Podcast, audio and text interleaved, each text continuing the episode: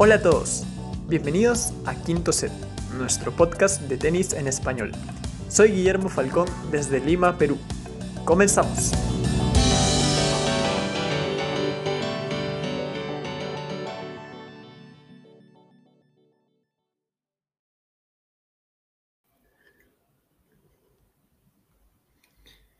Listo, a ver, estamos en vivo. ¿Cómo están? Sean bienvenidos a un nuevo episodio de Quinto Set. Eh, yo soy Guillermo y me encuentro abriendo en esta ocasión el episodio y voy a presentar a mis compañeros el día de hoy. En primer lugar, eh, Rocío, ¿cómo estás? Hola Guille, hola Santiago, hola a todos. Muy buenas, bueno, muy buenas noches, voy a decir yo. No sé si allá es buena noche. Eh, no, bien, eh, fue creo una semana bastante tranqui. Para, bueno, yo no, no sé si para ustedes, yo he mirado muy poco tenis esta semana, pero para mí es como fue muy tranqui en el sentido de que no hubo tantos torneos importantes, pero bueno, jugó Djokovic, eh, jugaron otros, otros jugadores que, que estarían bueno también verlos eh, a finales de, de esta temporada, que se está terminando. Sí, una semana de torneos 250, ¿no? Torneos por ahí con algunos nombres interesantes, pero claro, a comparación de otras semanas por ahí de Masters 1000, de 500, no hubo quizá mm, protagonismo, ¿no? De algún torneo. Ha habido igual bastante de qué hablar de todas formas, tanto en ATP como en WTA, y lo vamos a estar comentando. Y también con nosotros, Santiago. Un gusto que estés aquí. Hola, muchas gracias por la invitación y pues, contentos de que Djokovic otra vez volvió a las canchas después de tres meses de no verlo y qué mejor manera que con un título. Sí, justamente. Y con encima. ¿Mande? Sí. Y con Contra el qué? querido de la casa. Ah, contra el querido Silly. Le mandamos saludos. Sí, Bueno, tenía que aparecer, tenía que aparecer Sí. Marin Cilic ¿no? en, en este episodio de, de Quinto Set, como es habitual. Pero como lo dice Santiago, ¿no? Volvió Djokovic, que creo que fue la gran novedad de esta semana en la ATP. Y justamente, bueno, para, para ir comenzando con, con el repaso, vamos a hablar, como vemos en el título, de lo que ha pasado esta semana, pero también llevándolo al, a quienes se pueden ir clasificando ya. Ya hay algunos definidos, tanto en ATP como en WTA, a las finals, las finales de, este año que en ATP, bueno, son Turín y en WTA este año en Texas. Así que ya vamos a ir comentando quiénes pueden sumarse a los que ya están clasificados, pero empezando por los torneos de la semana con estos torneos, algunos de ellos que tuvieron el cambio, ¿no? Por, por ahí la, la cancelación de algunos torneos en, en, China específicamente. Entonces se sumaron, bueno, Seúl y eh, Tel Aviv para esta semana porque Sofía, bueno, sí estaba ya en el calendario. Y en Tel Aviv justamente es donde Djokovic ha ganado un torneo donde obviamente partía como favorito, pero lo demostró en la cancha en cada partido, a dos sets, no, no perdió ningún set. Entonces te demuestra que a pesar de que pueda estar inactivo, pues Djokovic en un torneo 250 es el máximo candidato y de repente esta sorpresa daría que, que no lo gane, ¿no? Eh, Santiago, bueno, tú que seguro has seguido de cerca ese torneo, ¿qué nos puedes comentar? La verdad, me dio mucho gusto ver a Djokovic bien. Eh, al final, siempre después de tanto periodo de inactividad, creo que asusta un poco. Creo que a todos los jugadores les da un poco, o sea, al final puedes entrenar lo que quieras, pero si no juegas, al final eso te pesa. Y me, me preocupó mucho el partido contra Félix en la Leiber, no tanto por el nivel de Djokovic, sino por su problema en la muñeca. Este, él lo dejó un poco de lado, dijo que tenía un poco de molestias, pero hasta ahí lo dejó, no le quiso dar mayor importancia y, tampoco, y también no sé si influyó que a lo mejor y fue cansancio, fue muchos torneos, fueron muchos partidos este, en tan poco tiempo, pero él dijo que quería hilar tres semanas seguidas jugando. Y la verdad es que me sorprendió mucho el nivel que, demostró contra Andújar en el primer set, fue impresionante, o sea, fue el Djokovic que normalmente estamos acostumbrados a ver. A, mí me sorprendió mucho. Después contra Pospisil, creo que fue un partido medio complicado. Y Djokovic el primer set, él solito se metió el pie y Pospisil, a mí me dio mucho gusto verlo de regreso en las canchas. Creo que Pospisil siempre es un jugador que da gusto ver, tiene mucho talento y como que a veces lo dejamos un poco de lado y él solito ha tenido muchas lesiones, pero me dio gusto ver que le haya dado tanta batalla a Djokovic en ese sentido, bueno, tanta batalla, lo llevó un tie break. Y ya después de ahí fue un paseo para Djokovic, este, Safiulin, nunca lo había escuchado en mi vida, me gustó mucho cómo jugó, el, sobre todo el segundo set, creo que le complicó bastante a Djokovic en el sentido, y ya después contra Silic, que al final, queramos o no queramos, es un campeón de Grand Slam, eso nadie se lo va a quitar, nos guste o no nos guste, es un campeón de Grand Slam, entonces creo que a Djokovic le da muy buenas sensaciones, le da mucha confianza y pues casi casi ya tiene los dos pies dentro de Turín. Matemáticamente todavía, no eh, todavía lo pueden sacar. Tendrían que ganar todos los puntos entre el 16 y los 20, cosa que no va a suceder, pero matemáticamente todavía es posible que no esté. Pero este, a mí la verdad me dio mucho gusto y estoy emocionado del siguiente torneo en Astana porque viene, se viene un cuadro increíble y creo que va a ser un muy buen torneo. Sí, para añadir a lo que mencionas, creo que Djokovic, bueno, o sea, el nivel ya sabemos que está. El tema obviamente es la, actividad que pueda estar activo en, los torneos, como este año le ha sido un poco difícil tener continuidad, pero, o sea, su nivel está presente aún como grande que es, ¿no? Entonces, es cuestión de que siga hilando torneos y se le va a ver en una gran versión creo que ahora la vara sube un poquito, como dices, en Astana, porque hay un cuadro muy bueno. Está Alcaraz, está por ahí Ruth también. Entonces, me parece que ya es un, reto más, pero creo que Djokovic igual en este tipo de canchas es igual favorito. Siempre esta recta del año les suele favorecer. O también como es de los que más también resto físico guarda siempre en París y en las finals, bueno, siempre es el que de repente llega mejor muchas veces. Ahora, bueno, como mencionaste por ahí, sorpresas como Safiulin, que ya está por rebasar el top 100. Bueno, ahí Lestien también, que esta temporada, bueno, ha tenido un salto de fuera de los 200 hasta el ya top 60, me parece. Así que por ahí nombres interesantes, ¿no? Y Rocío, un poco para comentarte que si bien es verdad que no has seguido un poco el torneo, por ahí, bueno, un poco negativo lo, lo de Schwarzman y ojalá que, sobre todo en lo anímico, que pueda de repente, no sé, tomarse un descanso o en todo caso recuperarse, porque en lo anímico sí me parece que es un momento complicado para él. Sí, yo lo veo con muy poco ánimo, sí. Yo creo que tendría que ya descansar. Em, la verdad que quiero decir algo de Djokovic antes de, hablar del Peque. Lo vi muy suelto a, a Djokovic. Eh, la verdad que se lo notó muy, muy bien en la cancha, en, todos los partidos, más a veces tuvo partidos complicados, pero lo, supo resolver bien. Y la verdad que, bueno, volvió con todo y, y, eso muy bien para Djokovic, eh, para volver a recuperar, si quiere, el número uno. Así que le vienen muy bien estos torneos para, para afianzarse más todavía y llegar a ser número uno y, recuperar eso. Lo del Peque hace un montón que lo veo muy bajoneado, con partidos eh, fáciles que lo pierde, que le falta esa confianza con un solo, creo que ganar partidos que le va a venir bien, pero yo creo que sí, tiene que, bajar un poco, descansar eh, la cabeza, eh, ver un montón de cosas, los aspectos, eh, todo como para volver a, su nivel.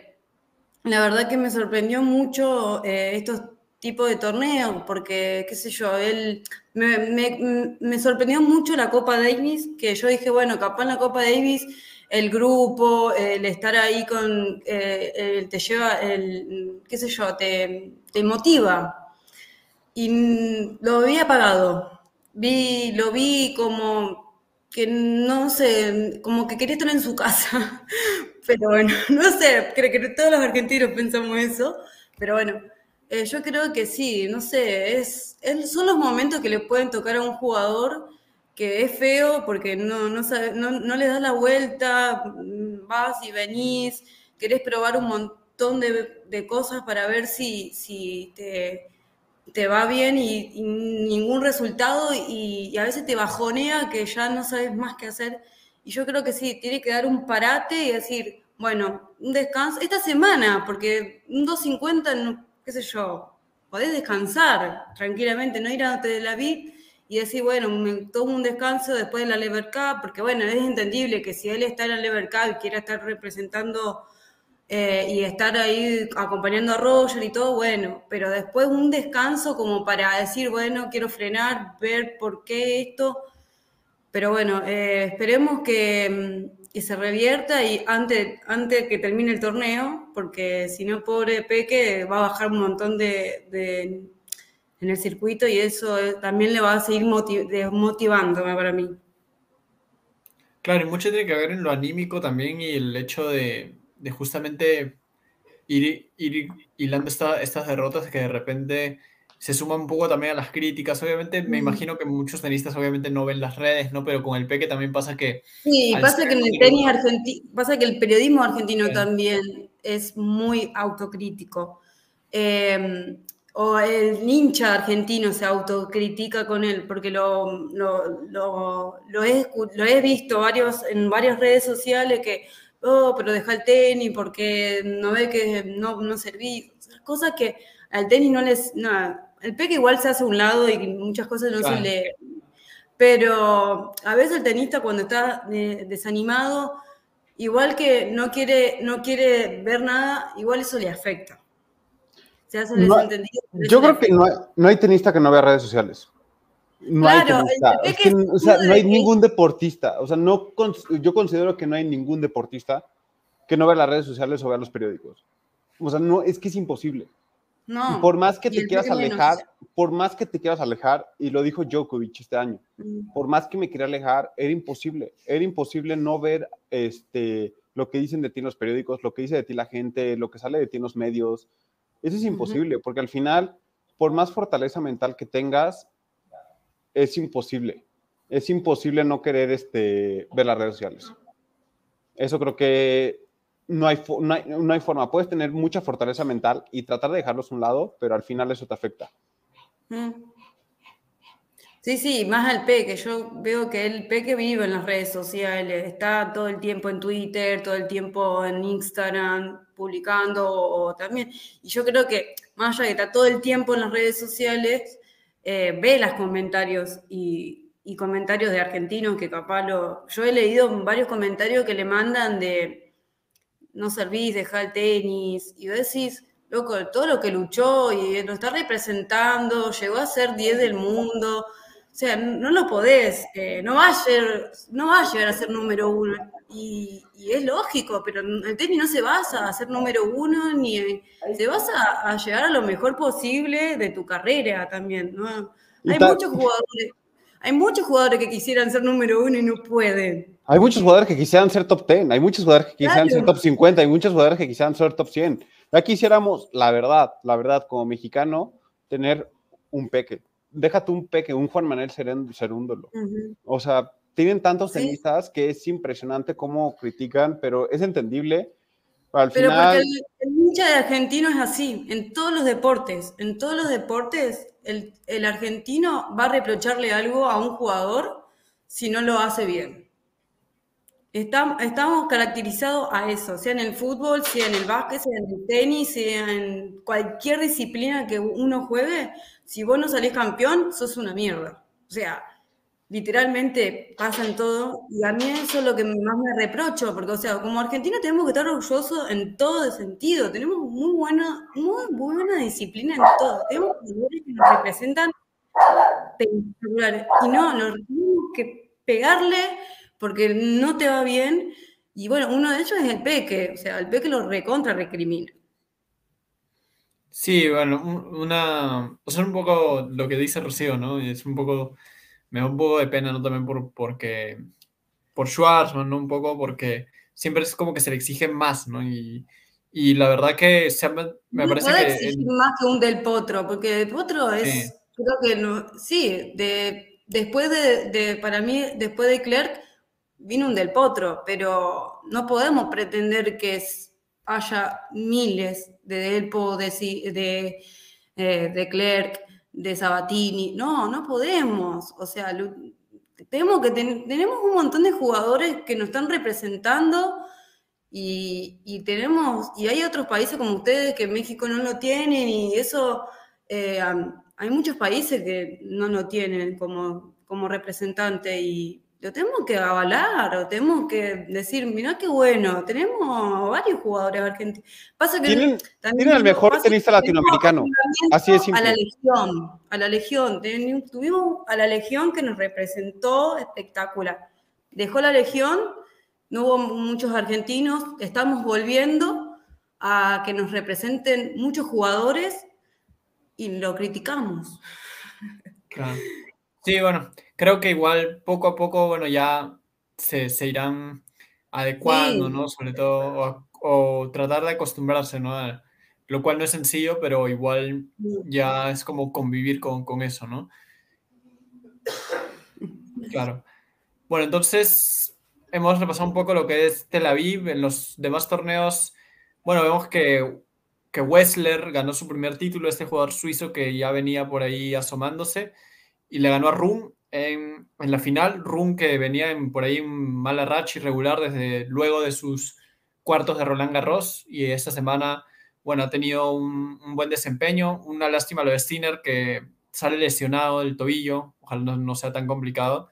Una caída un poco similar a lo que sucedió con Zverev en, en Roland Garros. Y por el lado de Seúl, gana Nishioka, que a Chapo, que una vez más, bueno, se queda ahí a las puertas del segundo título, que es un poco, quizás sorprenda, ¿no? Que Chapo solo tenga un título para el gran nivel que tiene o para el tiempo que ha estado ya entre los 20, 25 mejores, pero no se le ha dado más allá de, ese título en Estocolmo 2018. Ha tenido por ahí algunas finales más, pero no se le ha dado todavía ese segundo título. Y era un jugador que incluso ha llegado a ser top 10, entonces llama un poco la atención. A mí lo de Chapo me sorprendió. Creo que Chapo es alguien que todos sabemos que tiene un talento increíble, pero está muy mal de su cabeza. O sea, creo que si tuviera la cabeza de a un jugador top 20, top 10, sería otra cosa. Sería muy, un jugador muy, muy, muy complicado. Este, me dio gusto, me gusta mucho ver a Chapo jugando así. Cuando juega bien, es un jugador que me encanta verlo. La verdad, me gusta mucho y me sorprendió el nivel, nivel de Nishoka. La verdad, el, el, torneo de Sofía no lo vi en lo más mínimo, es decir, no vi ni un solo partido porque al final los de Seúl eran en la noche para México, entonces sí lo podía ver y los de Tel y al final entre Sofía y Tel Aviv prefería ver Tel Aviv. Pero la verdad es que me sorprendió el nivel de Nishoka, le ganó de muy buena forma a Ruth. Yo pensé que Ruth lo iba a tener regalado y después le ganó muy bien a este Chapo. Entonces, Nishoka es un jugador que creo que puede llegar a, mejor nivel y me da gusto, me da gusto que gane su segundo título.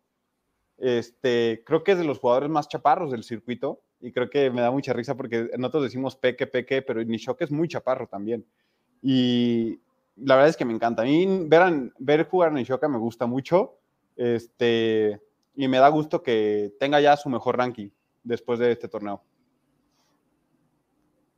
Sí, se suma a jugadores que son como esos que te pueden complicar en primeras rondas, ahí sin ser preclasificados. Es uno de los que siempre está ahí, ¿no? Eh, Rocío, viene con confianza para ver si jugaría Tokio esta semana. Sí, me parece. A ver, no estoy seguro, pero seguramente sí. O sea, si no tenía el, eh, el cuadro para clasificar, seguramente le dieron un wild card. Porque le vendría muy, le viene con una confianza tremenda. como y, es el mejor jugador de Japón. Claro, le también. Le tienen que dar el wildcard, sí o sí. A ver, deja ver quiénes juegan. Bueno, me parece que no está. Pero. Bueno. Ah, no, sí, sí, sí, sí. Con Kekmanovic en primero. Sí, con, ah, contra Kekmanovic. Ah, bien. Bueno, por eso le suban una confianza enorme para afrontar una TP 500. Y no le dieron wildcard, ¿eh? Entró directo. ah, entró directo. Bien. Con el ranking, sí. Y va contra Kesmanovic y si, y si gana en la segunda ronda sería Evans, que también es una segunda. O sea, la verdad es que Nishoka tiene un cuadro muy complicado porque está con Evans, con Kesmanovic y con Tiafoe. O sea, es un cuadro. La verdad es que el cuadro de Tokio y el cuadro de, de, este, de Kazajstán, creo que es Astana, tienen un super cuadro los dos. Aunque el de Astana creo que le gana mucho más el de Tokio, pero la verdad es que o sea, son 500 que van a estar muy entretenidos. Sí, para hacer 500 y muy, muy buenos. Tokio usualmente por, por ser más tradicional tenía, un, tenía más nombres muchas veces, pero este año sí Astana está con muchos más jugadores, ¿no? Medvedev, Djokovic, Alcaraz, eh, Tsitsipas, Hurkacz, Silic, entonces sí tiene por ahí muchos más, tanto así que hay primeras rondas como Alcaraz Rum o también como Cerúndolo Hurkacz, ¿no? que mm, podrían darse quizá en, en octavos o en cuartos incluso. Ah, y además hay que recordar que el torneo de Tokio es abierto y Astana va a ser un va a ser va a ser techado. Eso también es diferente. Al final, pues lo que quieres es ya ahorita queda pura gira indoors, entonces al final te conviene jugar este techado. Es mi humilde opinión. Pero vienen muy buenos partidos. Eh, la verdad es que no sé si ya cambiamos un poco de tema, pero igual el Félix contra Bautista Wood va a ser muy bueno. Este, Serúndolo contra Hurkacz. Este, esos son los que se me vienen a la mente de la sí, para ser primera ronda son fuertes esos enfrentamientos. Sí, bueno, ahora hemos repasado ¿no? los, los torneos de esta semana y podemos ir viendo, de acuerdo a la clasificación de las finals en ATP, que bueno, ya hay cuatro definidos y contando a Djokovic, que bueno, a falta de por ahí unos cifras más, pero ya está prácticamente seguro, que son Alcaraz, Nadal, Ruth, Tsitsipas y Djokovic. Medvedev todavía no. Medvedev es el que estaría, es el, es el, mejor no clasificado hasta el momento, ¿no? Está quinto. ¿Pero no estaría clasificando por lo, de Rus, por, por, lo de Rusia o...? No, no, es que todavía no tienen los puntos para clasificar. Matemáticamente todavía no es posible que clasifique. Ah, bien. De hecho, va a clasificar. quinto Medvedev, sexto Rublev, ¿no? Dos rusos. Eh, séptimo Félix, eh, en el 8, que por la lesión no creo que llegue. Y Hurkacz en el 9 y Fritz en el 10. Creo que son los que están más cerca. De ahí vienen Norris, Sinner, Carreño y Berretini, que creo que se aferrarán al Masters 1000 de París, ¿no? que siempre por ahí nos ha dado clasificados de último momento. Y me parece que ahí están sus opciones de ellos, ¿no? Pero creo que los más cercanos están entre Medvedev, Rublev, Félix, Hurkacz y Fritz. Yo creo que va a estar entre ellos. La verdad no creo que vaya a haber ninguna sorpresa. Norri pues simplemente ya no va a jugar Astana porque, bueno... Y Sinner no sé. Sinner ya no, Sinner no va a jugar Astana por la lesión. Y, y, a ver si llega a París. Después Norri pues le dio COVID, entonces este, no va a jugar Tokio. Luego nos queda Pablito Carreño y Berretini, que esos podrían ser a lo mejor, pero también ya están lejos, porque realmente ya tendríamos que poner a Djokovic adentro, la verdad. Que matemáticamente todavía no, pero a ver, tendrían que ganar Sili, Chachanov, Kyrgios, Schwartzman y Bautista Gut todos los puntos que quedan. Schwartzman no va a ganar, ya seamos honestos, Schwartzman no va a ganar. Sharman, ya, perdón, perdón con todo el cariño que tengo, tengo Rocío, pero Sharman no va a ganar. eso es ilógica, ¿no? o sea, Silic sí puede ser porque es peligroso en canchas techadas. Chachanov, ya sabemos lo peligroso que es en canchas techadas, ya ha ganado París. Yo voy con Zimmer, ¿eh? ¿Mande? ¿Con Zimmer? Puede, porque yo creo está como sí. con Fritz.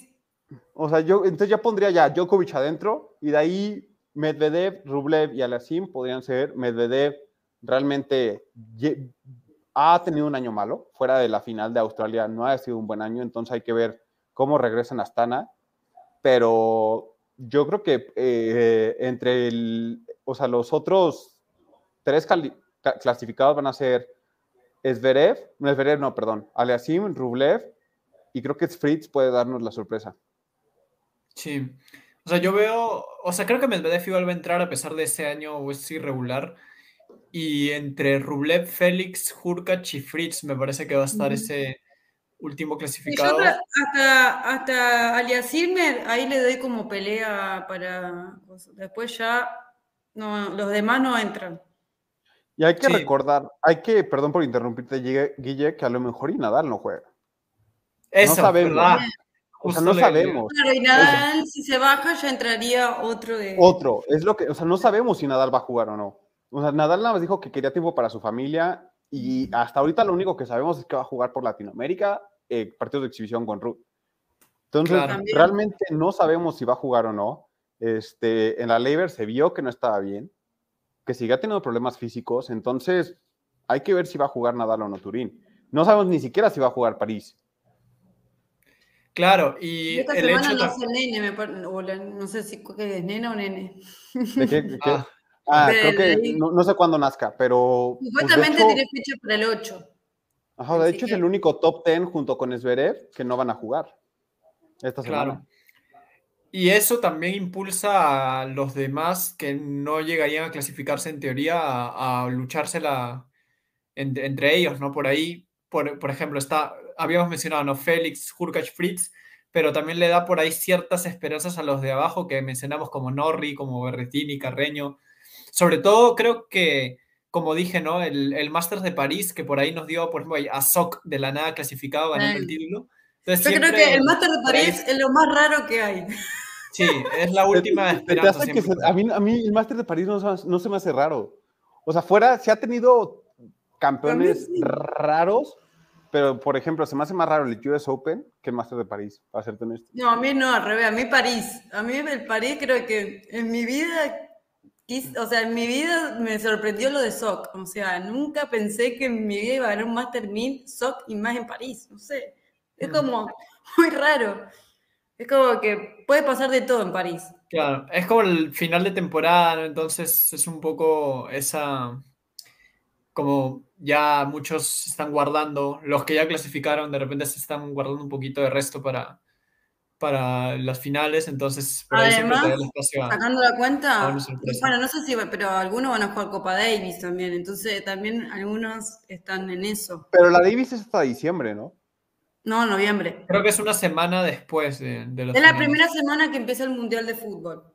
Noviembre. O sea, me, me- me hablaste en chino, Rocío. O sea, estoy más enterado cuando es Eurovisión que el Mundial de Fútbol. Pero es, Es eh, la semana que Nadal juega la, es la semana, está Copa Davis, el Mundial y Nadal hace la gira. Pero entonces es después de Turín. claro, es el martes 22 de noviembre, es el 22 de noviembre. Claro. Entonces el 20, el domingo 20 termina el tenis con Turín, la final de Turín. Claro. Claro. Y, y la Copa De Davis. Davis. Que, a ver, me imagino que es- de los que están, creo que Alcaraz, por ahí, me parece que Alcaraz sería el único que, que juega ese torneo. Félix, ¿De qué? ¿De la Davis? claro. Sí. Claro, eh, Canadá clasificó, ¿o no? Canadá. Y sí, Estados también, Unidos también. Según yo clasificó. La verdad es que no sé, pero Alcaraz seguramente sí. Claro. Bueno, entonces sí, pero creo que más el, Italia también, Berretini. Berretini, no sé. Sí, me- sí. Bueno, entonces ese es el, el panorama un poco, ¿no? Para ATP está, veremos Medvedev, Rublev, Félix, Hurkacz, Fritz y por ahí aferrándose a una chance Norri, Carreño, Berretini y Sinner dependiendo de cuán grave sea su, su lesión o cuánto tiempo esté ausente. Pero bueno, esos serían los nombres que en realidad, bueno, sí ratifican que son los mejores del año, la verdad. Eh, Fritz sorprendiendo en Indian Wells, Hurkacz que ha tenido algunos torneos donde ha llegado a finales, como en Masters 1000. Entonces, creo que sí ratifican ¿no? ese, ese gran nivel a lo largo del año. Y bueno, obviamente Djokovic, que contando los puntos de Wimbledon, pues estaría entre los 10 primeros, de, hecho. Igual, y también hablando de los puntos de Wimbledon, el que estaría increíble que, que clasificara, que estamos todos seguros que no lo va a hacer, pero sería Kyrgios. La verdad, ha tenido un año impresionante. O sea, si le hubieran dado los puntos de Wimbledon, actualmente sería el número 9. Y Entonces, creo en las que redes- arma- harí- a- encendería todas las, la- las alarmas para, mm, eh, para los mejores ocho. sí, o sea, porque creo que es complicado, pero pues Kyrgios va a jugar en, en el dobles. Ah, Kyrgios, claro. Kyrgios ya dijo que viera, viera a Turín en el dobles. Pero doble Entonces- solamente. Porque ganó Australia. Porque ¿no? gan- ganó Australia. O sea, en el doble ya está clasificado. Sí. En el doble ya está clasificado. Es que en- hay una regla que si ganas un título de Grand Slam y no quedas entre los primeros ocho, clasificas a Turín. Pero siempre Mira. y cuando quedes dentro del top 20. Por eso Djokovic está ahorita casi clasificado. Claro.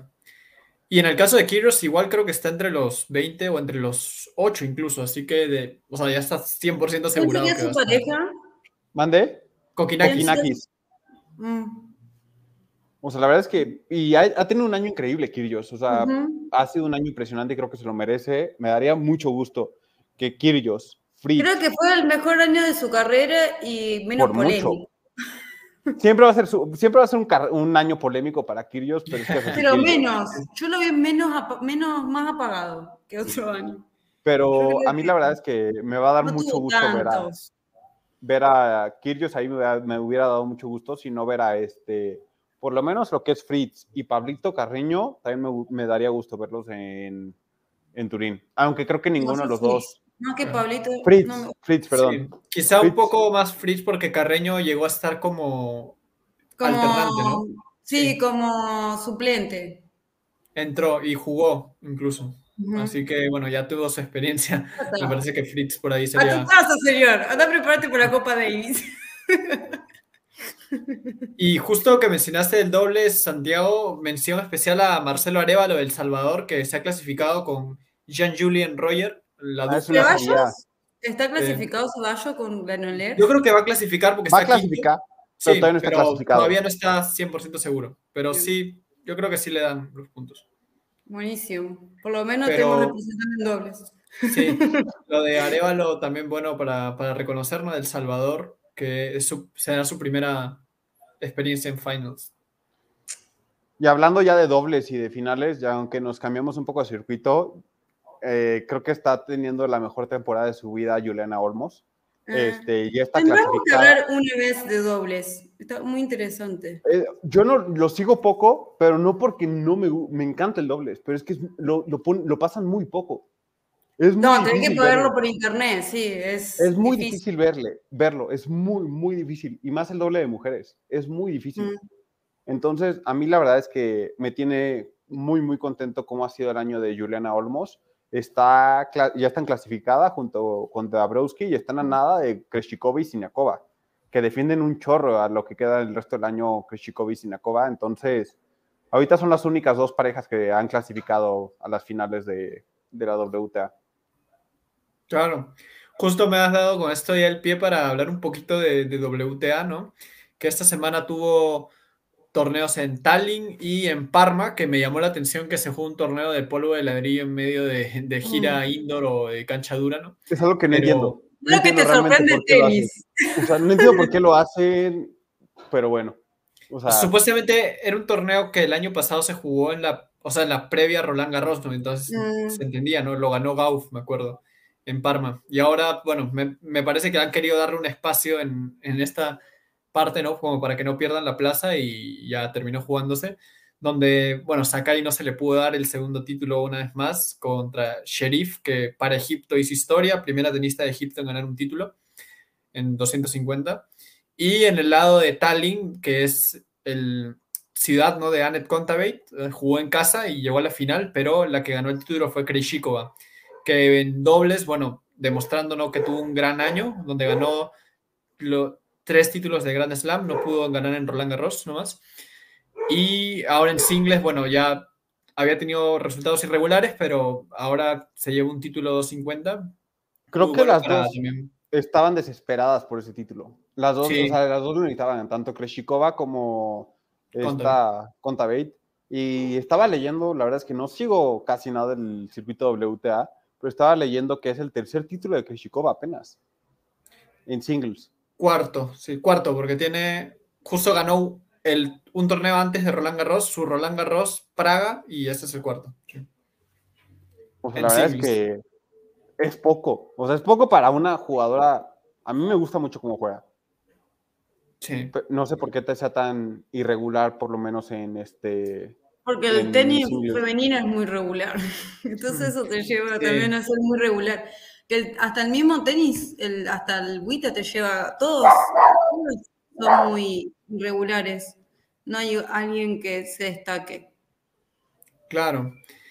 Y justamente, bueno, Rocío, que sí nos mencionas que de repente no, no le haces mucho seguimiento, pero por ahí, ¿qué te parece lo de Sviante, que se clasificó, bueno, con mucho margen ya a, las finales? Bueno, ella creo que sacó muy buena ventaja a todas. Sí, o sea, tanto en el ranking general como en la carrera. o sea, un alivio, creo que ella fue la que hizo bien su deber, como diría, como para estar más tranquila y bueno, decir yo ya estoy clasificada, yo ya estoy mejor, arreglense. Pero sí, creo que fue la que bien está bien ubicada y también juega bien. Sviatek, el año de Sviatek ha sido una paliza. O sea, la verdad es que se retiró Barty y Sviatek supo tener. Le hizo muy bien, me parece. Como que la sentó espectacular. O sea, dijo: eh, agradezco este número uno y no lo ha soltado y no es como que se lo hayan heredado o se lo hayan regalado, sino que lo ha ganado a pulso y es impresionante la ventaja que le lleva en el ranking a las demás. O sea, creo que ni siquiera sumando ONS y O sea, ni siquiera sumando lo que tiene y Contavate, llegas a Sviatek. Sí, además teniendo muy buen tenis, o sea, jugando muy bien. O sea, eh, también eso es el mérito de ella, de, que cada partido juega muy bien. Eh, y, ahí está el, mérito de, ser número uno como clasificar a a las finales. O sea, es, amplio favorito. Yo creo que le sirvió muchísimo que Barty se, retirara. Obvio que es triste para los que es un beso a, a Miriam que la seguía a Barty, pero yo creo que Barty, de que se, se alejó, le, le hizo muy bien. Sí, fue como la fortuna que sea justo en esa semana, porque me acuerdo que Zabalenka y Kreshiko estuvieron por ahí un tiempo en el 2, y justo la semana que, que se retira Barty, pues justo estaba Sviatek en el 2, entonces bueno, le cayó ahí, pero supo aprovecharlo. Y a pesar de que hubo un momento antes del US Open que por ahí tuvo algunas derrotas, se pensaba, ¿no? Que ya que justo ya no iba a ser lo mismo, pero bueno, ganó el US Open y sacó un amplio margen, como dijeron ustedes, en el ranking, tanto también en el ranking como en la carrera, que sacó mucha ventaja. Pero quizá acá, a diferencia de los torneos del ranking ATP, mejor dicho, solo hay dos clasificados hasta el momento, que son Sviantek y Jabur. Y detrás vienen tercera Pegula, cuarta Gouff, quinta Caroline García, sexta Zabalenka, séptima Kasatkina, octava Halep, que por lesión no, no creo que esté, y novena Sakari. Bueno, de ahí décima viene Kudermetova, 11 Benchich y 12 Badosa.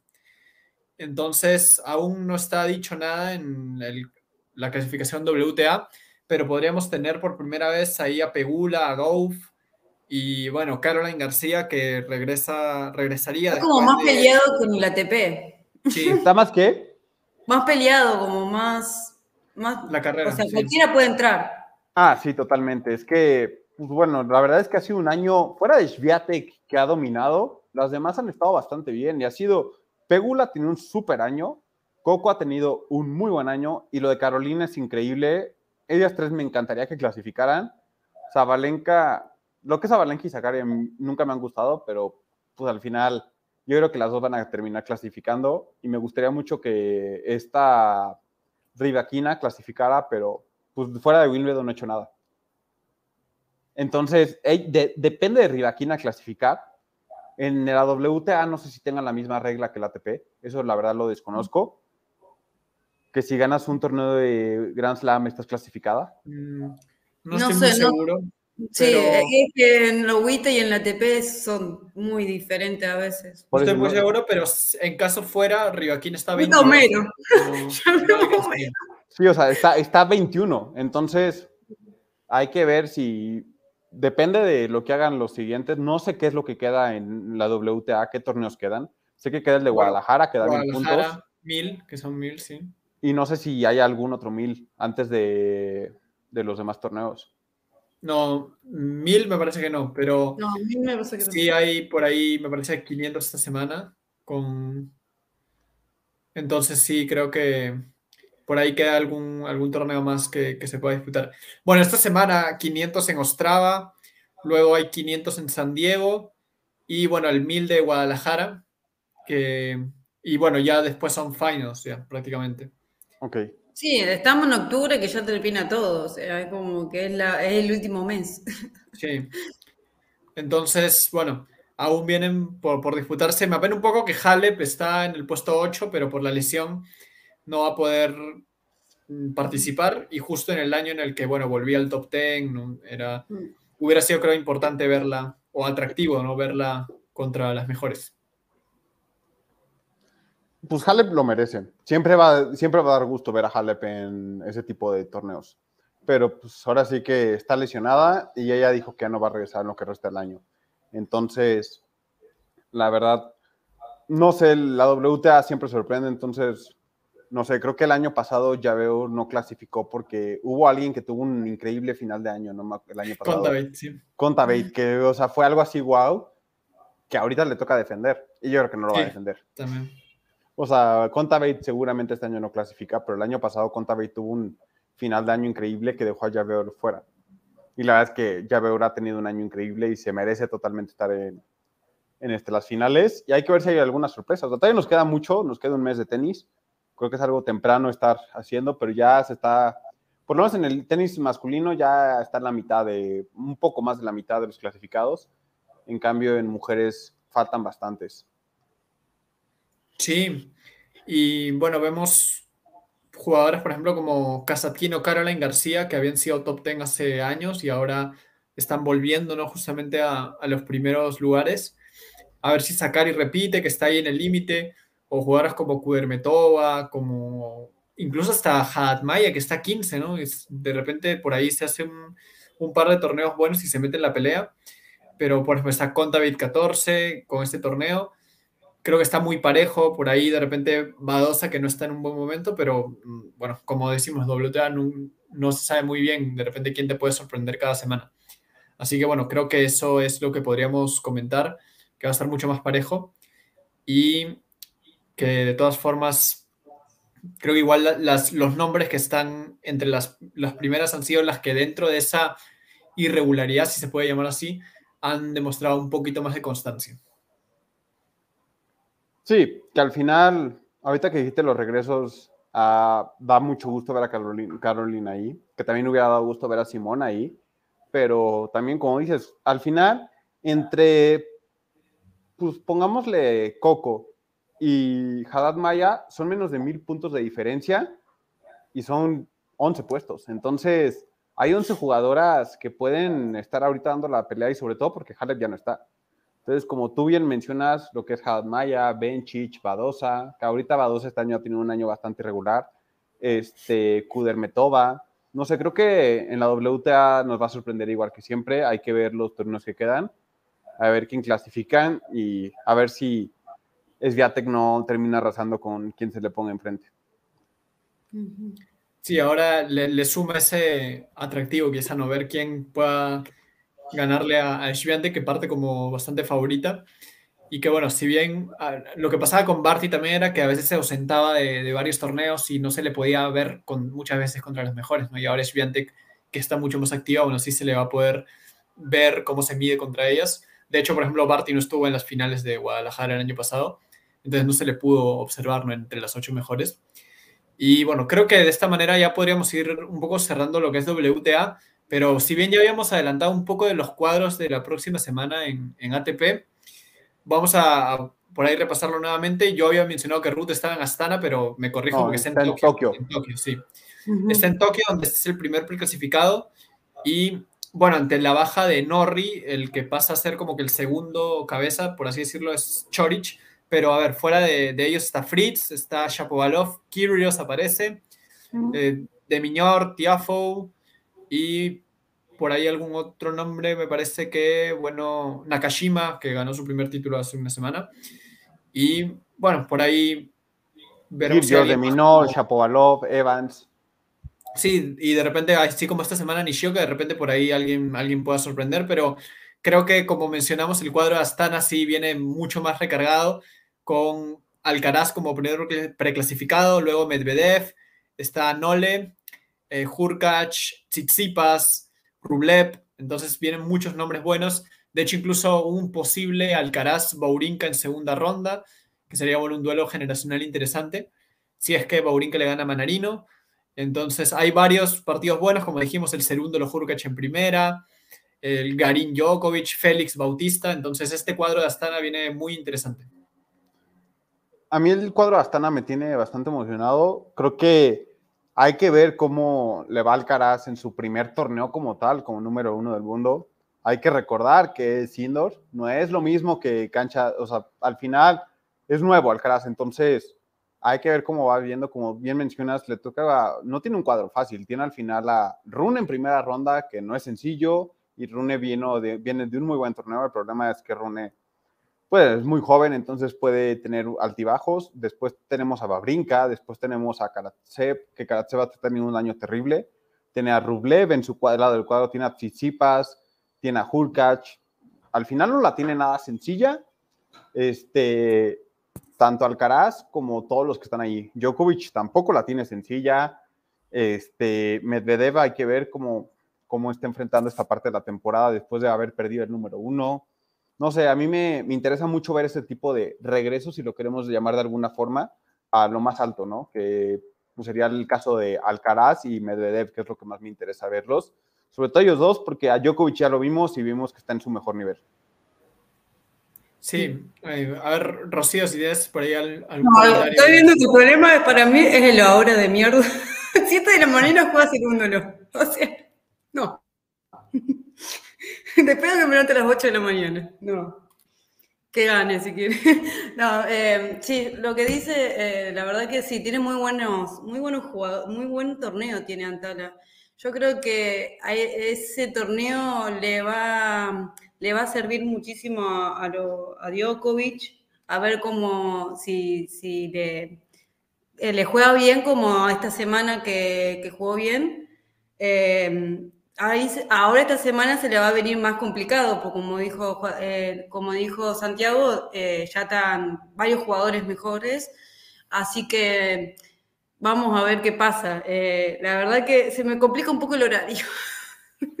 Ese es el problema. Y Tokio también. No sé qué. Yo también quiero agregar algo que si pierde Djokovic, tampoco nos sorprenda. Tampoco hay que decir, uy, ya perdió y hay que asustarnos un poco. Pero en primera ronda sí es sorprendente.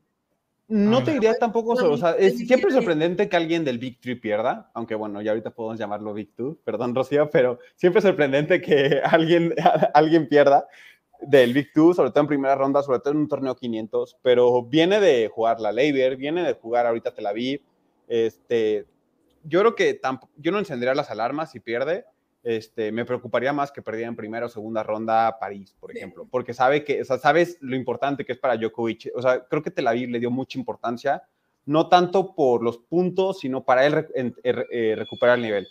Y creo que ya él ya se siente confiado que ya tiene ese nivel. Entonces, no sé si en Astana vaya a dar todo lo de sí, que al final creo que todos los del Big Three van a dar siempre todo de sí, así sea un torneo de exhibición o así sea una final de Grand Slam.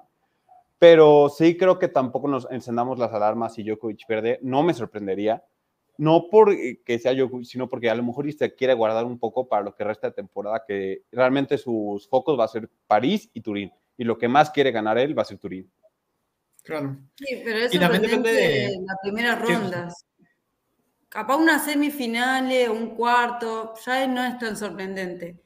Pero una primera ronda es chocante. Sí, más, y más por versus quién va, va versus Garín. O sea, no, es una, no es una primera ronda difícil y sobre todo por cómo viene Garín. Garín puede ser un, un jugador complicado, pero viene de una lesión. Entonces, Djokovic, la verdad es que no tiene una complicado porque es Garín y después Botic Van de San Schultz, o que a lo mejor siempre te puede dar un poco de pelea, pero de ahí en fuera sería Silic otra vez el mismo. O sea, si no llegaría hasta semis versus Medvedev, que ahí si pierde versus Medvedev, no es ninguna sorpresa. No, claro. Igual depende también mucho de las formas, ¿no? Porque puede ser un, un, duelo muy ajustado y ahí dices, bueno, el rival supo por ahí en un momento clave, un error ahí por detalles, ¿no? Pero claro, si es un marcador de repente más abultado, ahí sí dices, uy, ¿qué pasó por acá? ¿no? Entonces también mucho depende de eso, de la versión que muestren ese día. Pero sí, como, como dice igual Santiago, muchas veces se puede, puede sorprender, ¿no? Quizá que, que cae un jugador de la talla de Djokovic, ¿no?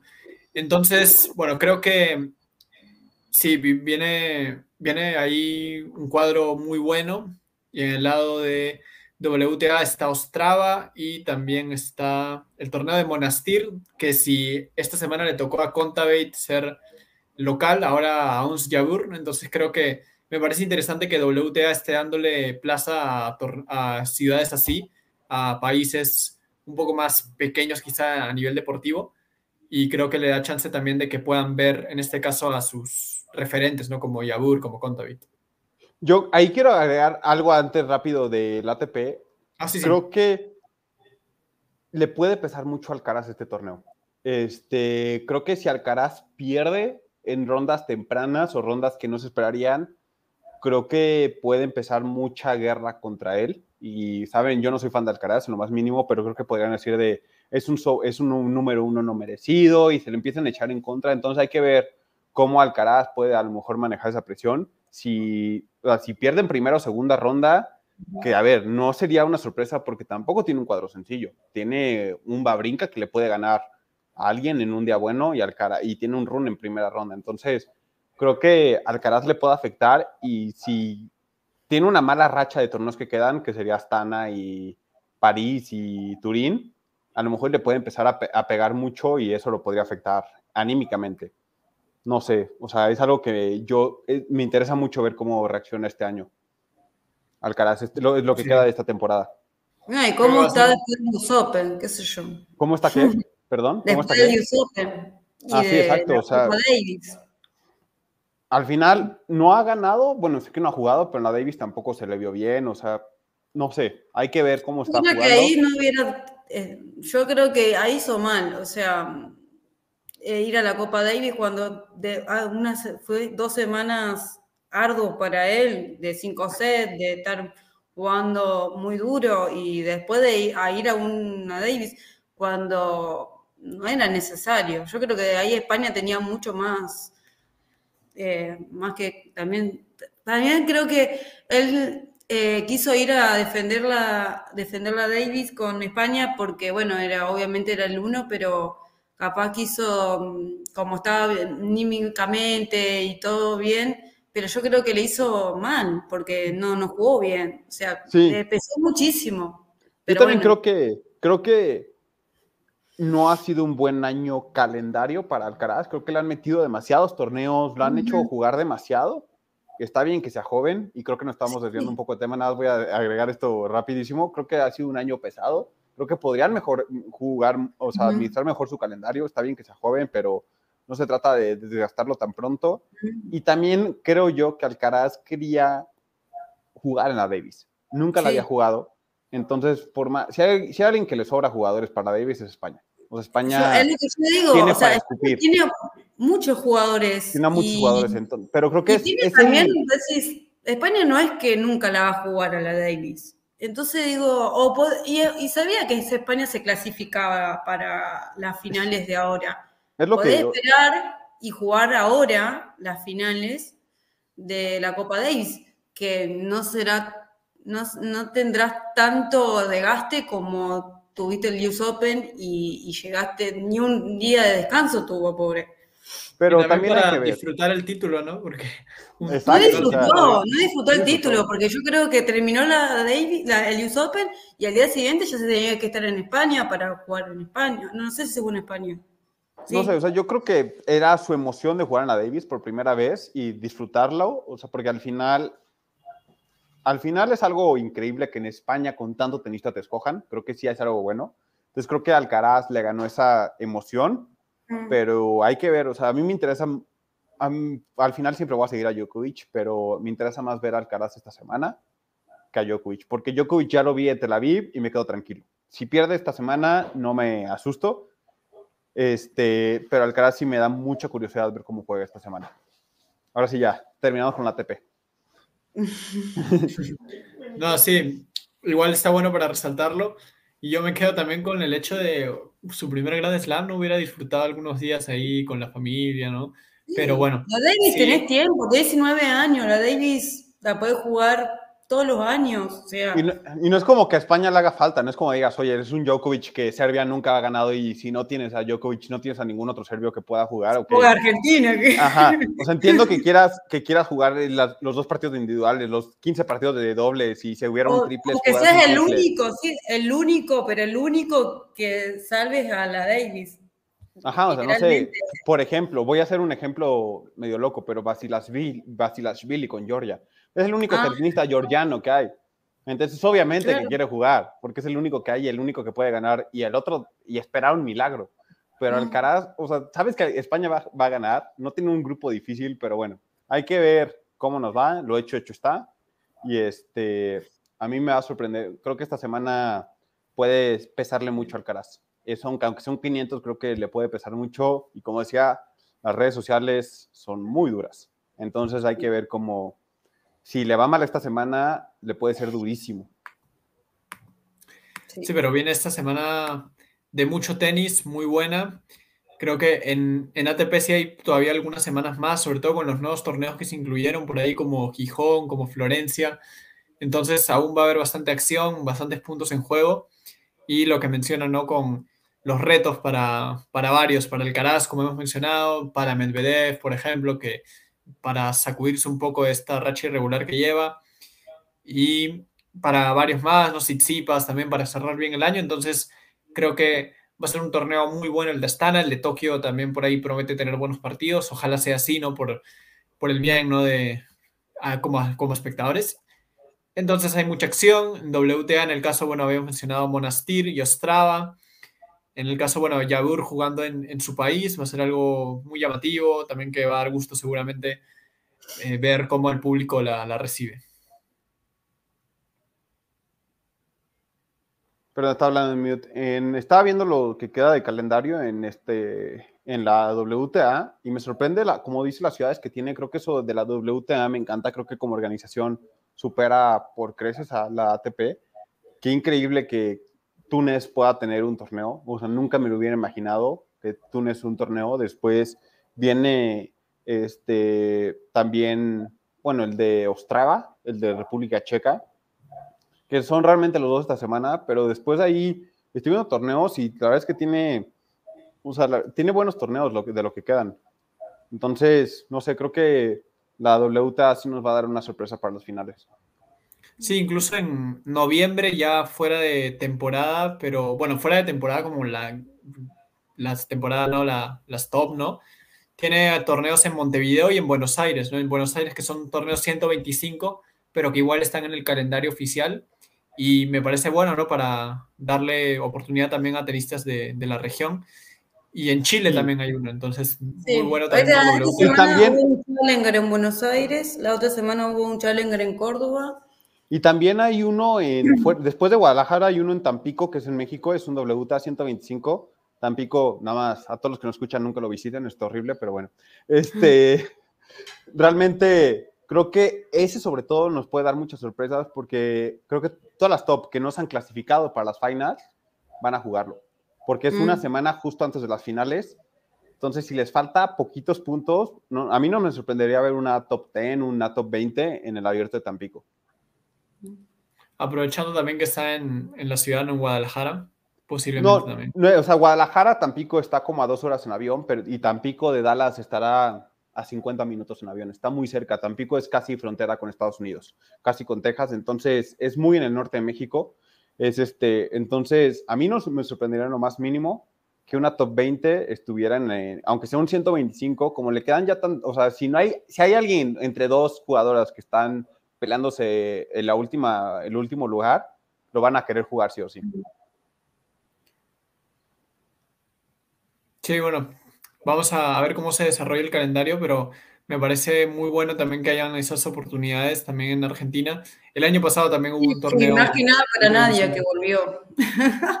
Sí, también. Volvió Nadia y, y Carlé o Sierra, para esas jugadoras que... Sí, hay jugadoras de Argentina muy jóvenes que están en juniors también, como Luciana Moyano, también es una tenista de Argentina que que yo tuve la oportunidad de ver en, en, Lima en un torneo junior y también me parece que es una tenista que ha ido poco a poco en ascenso y ya está en torneos de mayores incluso. Creo que es alguien que podemos anotar ahí, ¿no? Como a, tomar en cuenta. Entonces, sí, buenas oportunidades también en WTA para tanto Sudamérica, como hemos visto en Túnez, en Estonia, países pequeños en infraestructura deportiva, pero que han tenido su chance y, bueno, en ATP por ahí ha tenido ahora Tel Aviv, entonces me parece bueno o acertado también que se den estas oportunidades en estas ciudades donde también se pueda vivir el deporte, ¿no? Creo que de esta manera, bueno, hemos cerrado. Al final sí hemos hablado un, buen tiempo, ¿no? De, la actualidad un poco del, tenis, entonces creo que ha sido muy interesante comentarlo y seguro también vamos a tener chance de seguir en las próximas semanas sean temas del momento o también por ahí alguno que tenga sugerencias, también nos los puede decir en redes. Sobre, por ahí hemos tenido muchas veces episodios así fuera de, la actualidad del tenis, así que si desean también eh, ese tipo de, episodios, también bienvenido sea y vamos a estar recibiendo también cualquier sugerencia. De esta manera vamos a ir cerrando. Eh, muchas gracias, Santiago, por estar presente. Ha sido un gusto la conversa. Muchas gracias por la invitación y es pues, un placer y ojalá que estemos el próximo domingo festejando su título de Djokovic. Después dice que no le da importancia si no sale campeón, pero quiere salir campeón. al final todos los títulos se celebran, sean challengers, sean challengers o sean Grand Slam, como lo comentaba en redes. Al final todos los títulos se celebran porque nunca sabes, al final nunca sabes cuándo viene el otro. Puede ser el último y nunca sabes si fue el último o no. Sí. Ay, ojito, el último dato, ¿no? Que Djokovic va 89 títulos y ya va mirando por ahí a la cifra de Connors, ¿no? No sé, por ahí sí le dé, pero de reojo, ¿no? y ahorita, nada más mencionar una cosa especial, es el único tenista en lo que va del año, eh, de por lo menos de, bueno, de hombres, que ha ganado título en las tres superficies. Sí, sí, contando pocos torneos, creo que sí también es algo a reconocer pero Connors tiene 109, me parece, o 106. No, Connors tiene 109. Después 109. está Federer con 102. Federer con 101, me parece, o 102. No, ahorita te digo, ahorita dame un segundito, te lo estoy buscando en estos momentos, pero estoy casi seguro que Connors tiene 102. Eh, no, 109. Y 89 con el título de esta semana. Y o sea, está muy cerca de Rafa. Rafa tiene 92. Y Roger me parece que está entre 101 y 102. Ahorita te digo en estos momentos. Dame un segundo.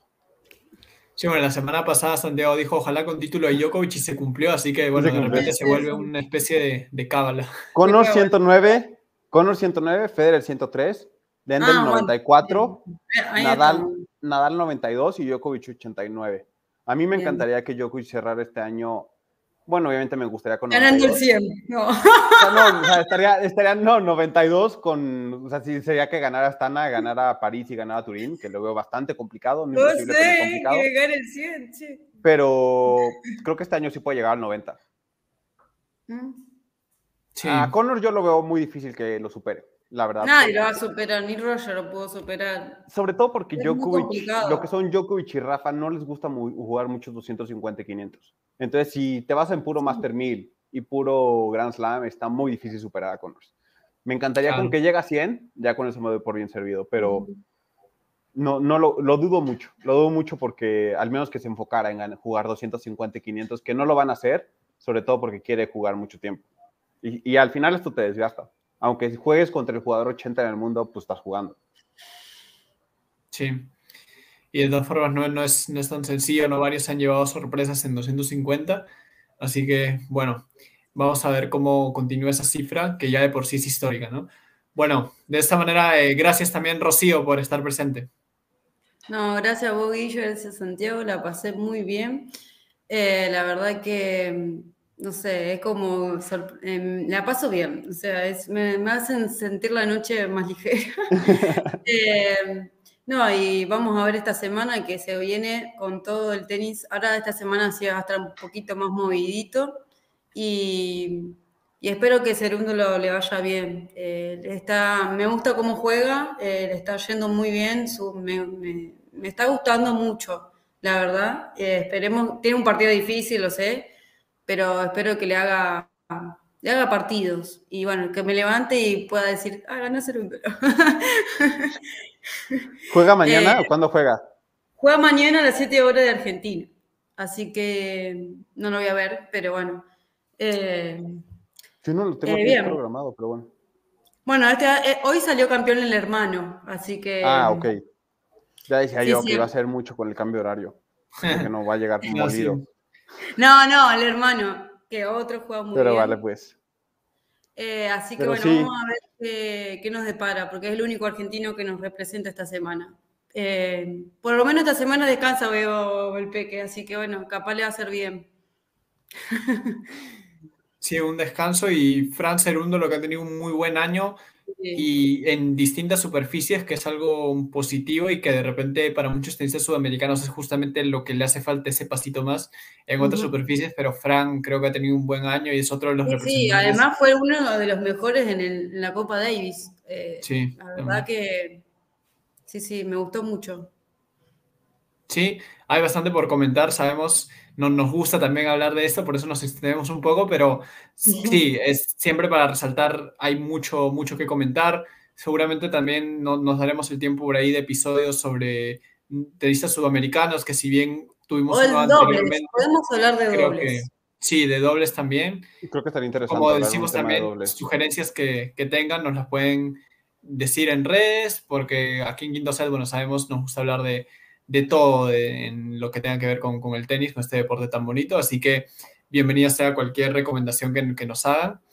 Y siempre hay bastante por comentar. Así que, bueno, muchas gracias una vez más, Rosy y Santiago, por estar presentes. De esta manera cerramos este episodio de Quinto Set, pero hay mucho tenis por delante aún. Gracias, un saludo.